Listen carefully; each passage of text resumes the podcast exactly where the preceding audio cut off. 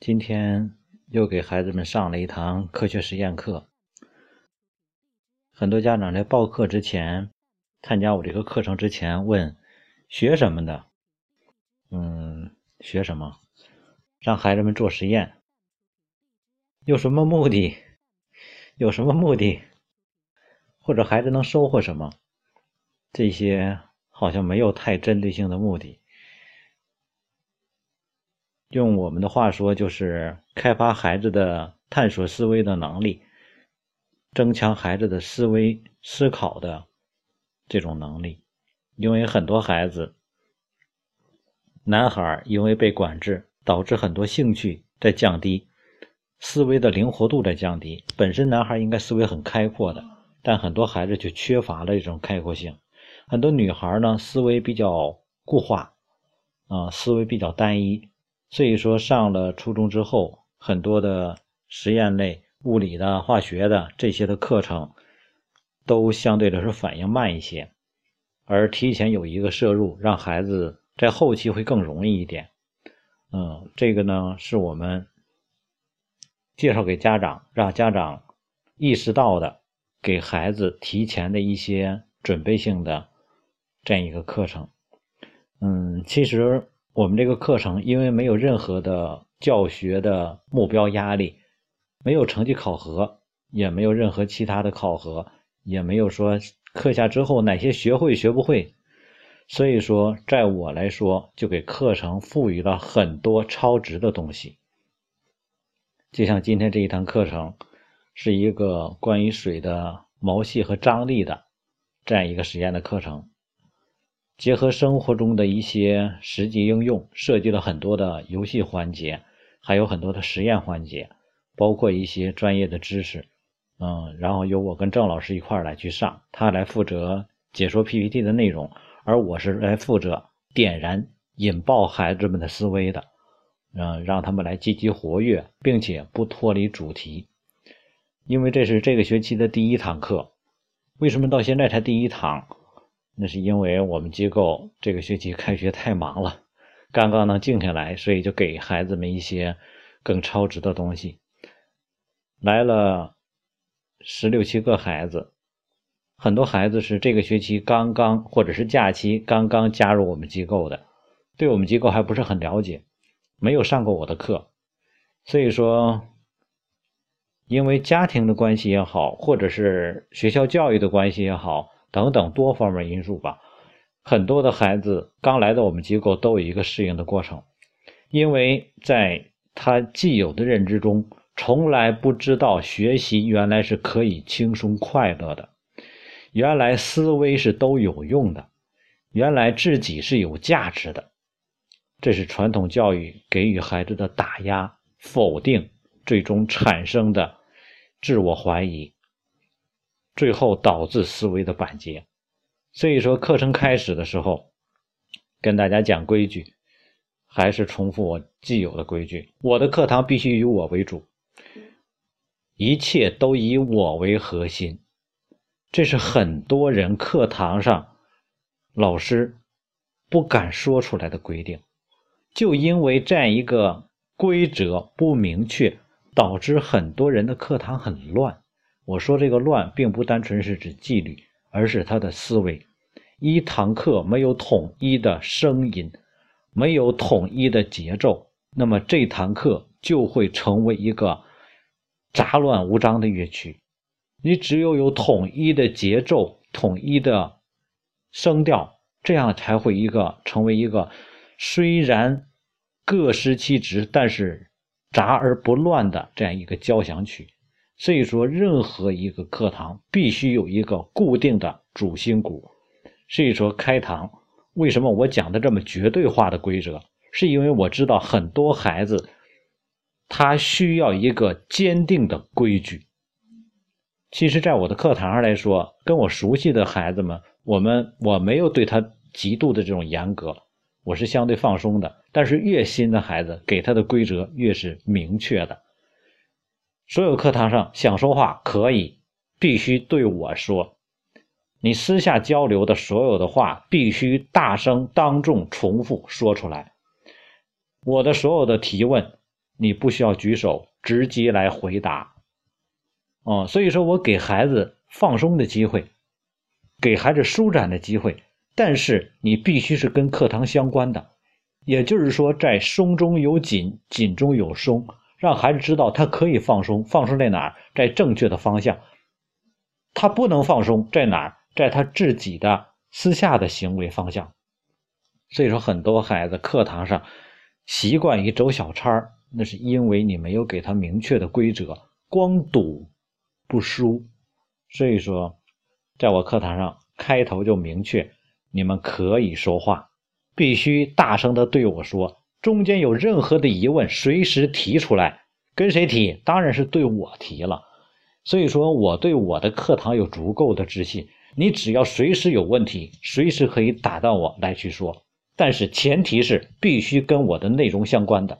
你不能说中间老师我要去上厕所，那是不可以的。所以我明确告诉他们，在我的课堂上，中间一个半小时不允许休息。任何人在课前去卫生间，结束之后去，中间没有休息，不允许喝水。嗯，然后你有任何的问题，对吧？跟课堂相关的随时提，跟课堂无关的不允许提。而且我给我自己的课堂永远赋予了绝对的权威。如果我的规则你做不到，那么不好意思，下一堂课。没有你参加的机会，因为我的课堂是我做主的，所以说为什么很多老师要求孩子最后达不到权威性，达不到效果？一是因为他自己不够权威，再者一个他没有绝对的权限。你上课你能说他不听话，你把他赶出去吗？你做不到啊，那我能，所以才能够起到一个很好的效果。啊，要求完之后，对吧？去强化，然后呢，给予孩子课堂上足够的放松。最初他们很多好几个孩子，我明显感觉到他们很不适应，嗯，总想尝试一下。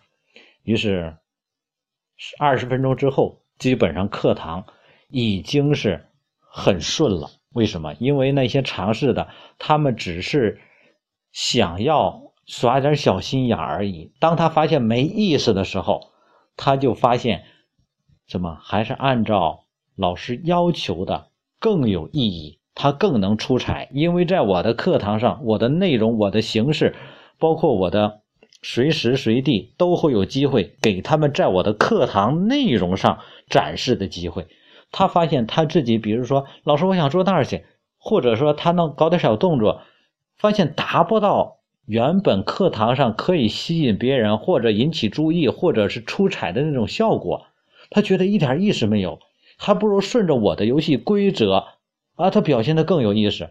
他发现我的很多问题他可以参与，参与之后他很有成就感，于是很多人的思维自然就顺应过来了。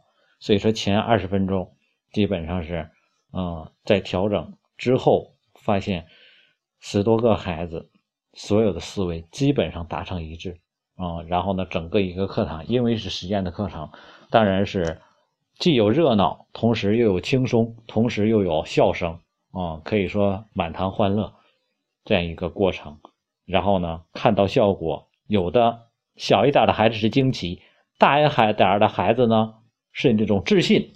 什么叫自信？因为他做过，因为他知道这个结果，但是他又发现。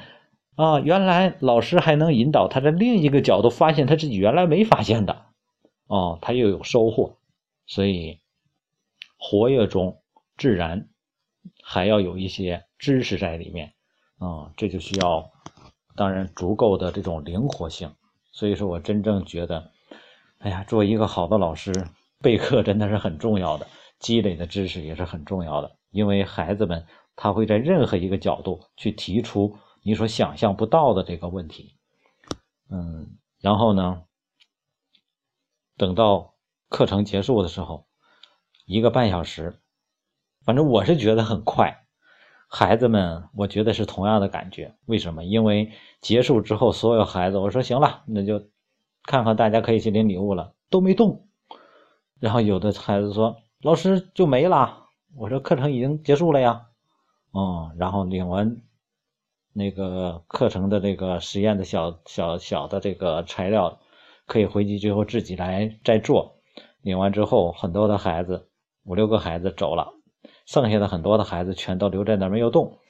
有的呢出去之后，啊，看着家长已经都在外面等着了，前前后后磨蹭了有二十分钟，很多有的孩子还没有走。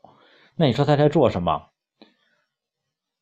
我能特别深切的感觉到，这些孩子们，他们没有做什么，他们在做什么？他就从教室里走到外面，在外面之后呢，也不知道做什么，然后绕一圈之后又进来，屋里边没有什么了呀。啊，老师在收拾东西，然后呢，他帮一帮老师，然后呢，又在原地绕两圈，然后又出去，出去一会儿绕又绕进来。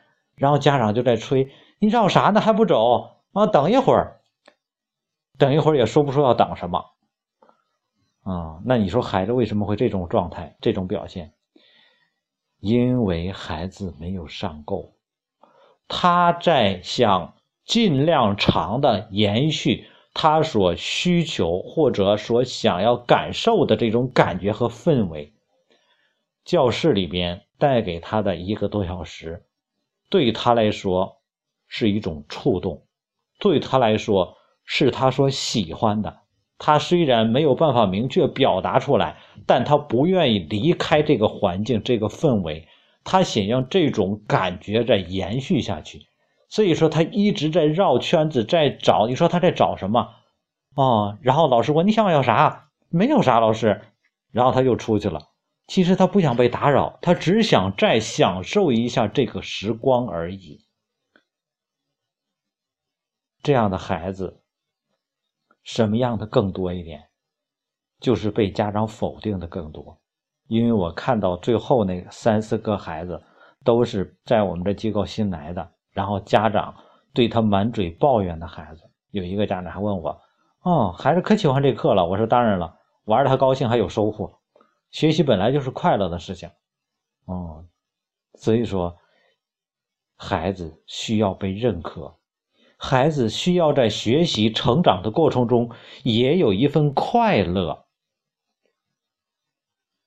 家长意识不到孩子在找什么，但是我能意识到，孩子他体会到了什么，教育是什么，课堂是什么，游戏是什么，人生是什么。